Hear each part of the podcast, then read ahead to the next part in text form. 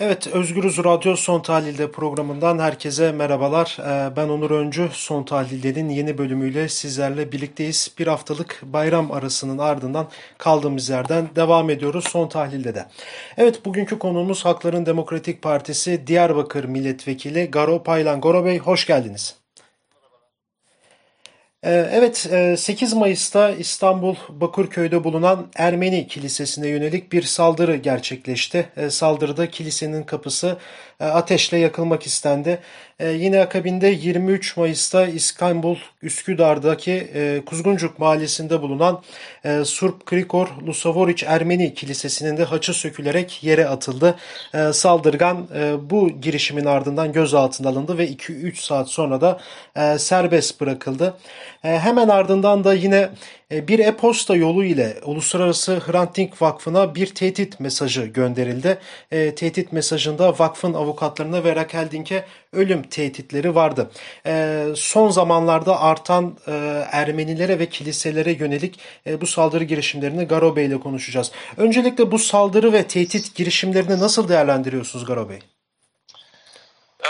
Yani çok üzgünüm öncelikle onu söyleyeyim. Çünkü ülkemiz bir nefret ikliminde yaşıyor ve iktidara, iktidardan kaynaklanan bir nefret söylemleri bir nefret bataklığı yaratıyor.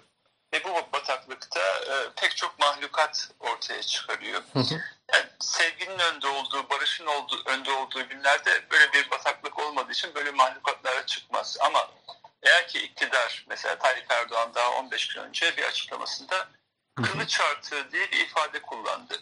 Şimdi kılıç artığı ifadesinin neye tekabül ettiğini bu toplum çok iyi bilir. Mesela babaannem evet. Ermeni soykırımında hayatta kalmıştı. Ermeni soykırımında hayatta kalan yetimlere kılıç artığı denirdi. Çünkü şöyle bakılırdı geri kalanlar kılıçtan geçirilmişti. Bu yetimler kılıç artığı olarak tanımlanmıştı ve babaannem hayatı boyunca bu kılıç artığı ifadesini duyarak büyüdü. Hatta ben de bu ifadeleri duydum.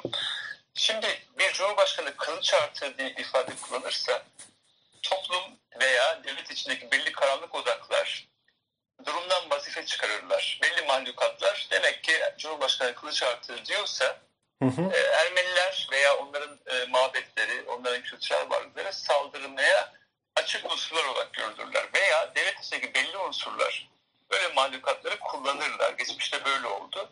Böyle bir nefret bataklığından çıkan e, nefret ikliminin yarattığı e, mahlukatlar ve saldırılar olarak değerlendiriyorum. Nefret söylemleri nefret suçlarına yol açıyor ve korkarım e, bu nefret söylemleri, nefret suçları devam edecek.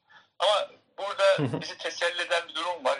Oluşan kamuoyu baskısıyla e, Bakırköy'ün faali yakalanamadı ama Kuzguncuk'taki kiliseye e, yapılan saldırıda önce yakalanıp serbest bırakılan kişi e, daha sonra yakalandı ve tutuklandı. Şimdi Konya'daki fail de yakalandı.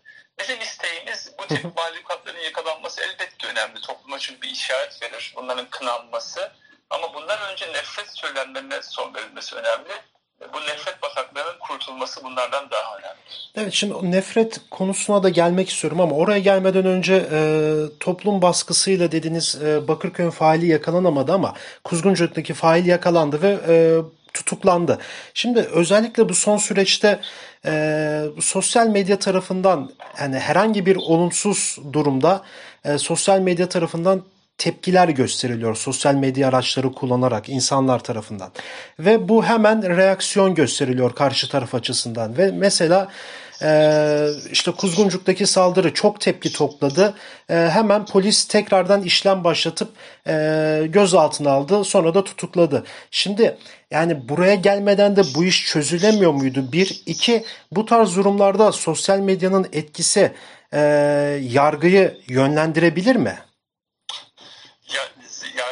Talimatlanmış bir yargı. Bu yargı kendi kendine bu ikinci tutuklamayı yapmadı zaten. Evet. Biz açıkça söyleyeyim yarattığımız kamuoyu baskısı iktidar üzerine bir basınç yarattı.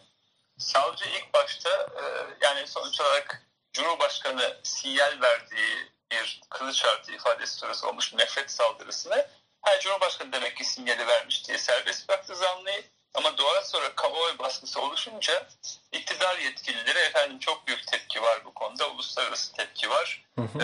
Diye Cumhurbaşkanı ikna edip bu sefer tutuklattılar. Ya ortada bir yargı mekanizması yok aslında. Oluşan kamuoyu baskısı üzerine yalnızca durumda bir rahatlama yaratmak için olan bir adım var. Biz bu zanlının da sonuç olarak çok fazla içeride kalacağını da düşünmüyoruz. Çünkü bir nefret suçları yasası bu ülkede yalnızca belki bir camiye saldırı olduğunda onun da olmasını istemiyoruz elbette ama hı hı. o zaman kullanılabiliyor. Böyle bir yasa da yok ama e, kiliselere veya cemevlerine olan saldırılar ya savsaklanıyor üzerine gidilmiyor ya da oluşan e, failler ancak iktidara bir basınç oluşturulursa, iktidar zor durumda kalırsa tutuklanabiliyor. Bu da tabii üzüntümüz. Çünkü yargı siyasetin güdümünde olmamalı ama maalesef özellikle son dönemde siyasetin emriyle tutuklanıyoruz da siyasetin e, talimatıyla tutuklanması gereken insanlar serbest bırakılabiliyor. Bu da ortada bir yargının olmadığını gösteriyor. Peki bu e, şimdi Bakırköy ve Kuzguncuk'taki saldırılardan sonra şimdi en son e, Uluslararası Hrant Dink Vakfı'na e, bir e-posta gitti siz de biliyorsunuz. Bu e-postada Raquel Dink'e ve e, avukatlara dönelik yönelik ölüm tehdidi vardı. Yani bu tarz e, tehditler e, Ermeni toplumunda nasıl e, tepkileri yol açıyor acaba? Ya Hrant Dink'in e, bir e, son yazısında söylediği bir tabir vardı. Güvercin tedirginliği, güvercin tedirginliğinde yaşıyorum. Ama biliyorum ki bu ülkede güvercinlere dokunmazlar demişti. Ama bu yazısını yazdıktan 24 saat sonra Hrant Dink bu ülkede öldürüldü. Yani bu ülkede güvercinlere de dokundular. Çünkü planlı bir operasyonla, planlı bir devlet cinayetiyle öldürüldü Hrant Dink devletin bütün kademeleri bu anlamda cinayetin yapı taşlarını ölmüşlerdi. E, şimdi de olan şeye baktığımızda bir Konya'da bir kişi efendim ben Azeri e, bir sevgilim vardı onun kışkırtmasıyla bunu yaptım diyor ama mesele şu yani nefret ortada olduğu zaman milliyetçi e, e, bir dalga yaratıldığı zaman bu tip tezahürler de olabiliyor. Ben illa bu planlıdır demiyorum. Büyük olasılıkla öyledir diyorum. Çünkü genelde bu tip provokasyonların arkasında bir kışkırtıcı, bir arka, bir karanlık el olabilir. Ama bu örnekte belki de gerçekten bu nefret ikliminin yarattığı bir sonuç olarak da değerlendirebiliriz. Ama esas buradaki fail, müsebbip iktidardır.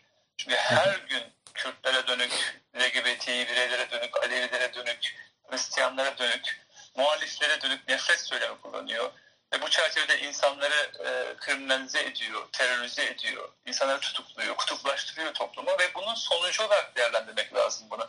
Ben burada gerçekten bu piyonlara takılmamak gerektiğini düşünüyorum. Tabii ki piyonlar yakalanmalı hı hı. ve cezalarını almalılar. Ama bu piyonları esas yönlendiren, onları e, sonuç olarak bu suçları işlemesine sebebiyet veren iktidarın nefret politikalarıdır.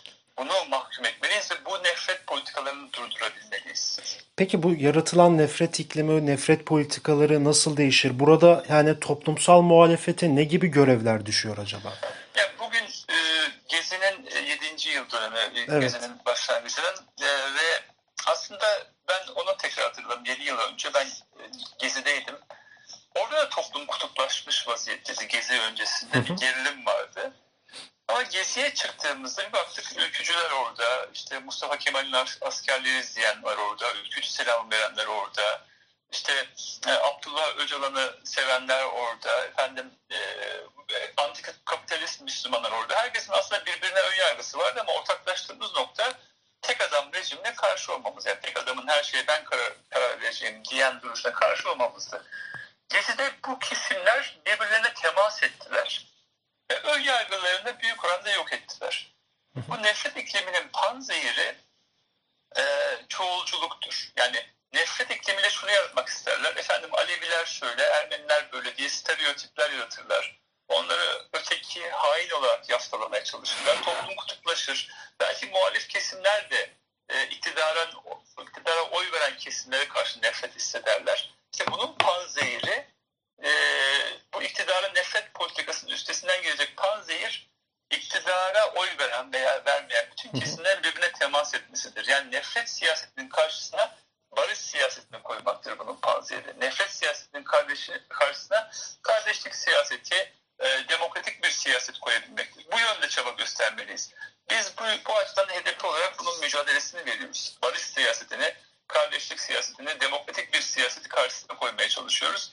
Ben bu yönde herkese bu çaba içinde olması gerektiğini düşünüyorum. Özellikle iktidara oy verenler biliyorsunuz genelde yoksullar. Evet. Yoksullar ve orta kesim. Ama tabii onların nemalananlar, o siyasetin nemalanan küçük yoksullarla oluşur ve mütedeyyin kesim, daha muhafazakar kesimler oy, oy, oy verirler.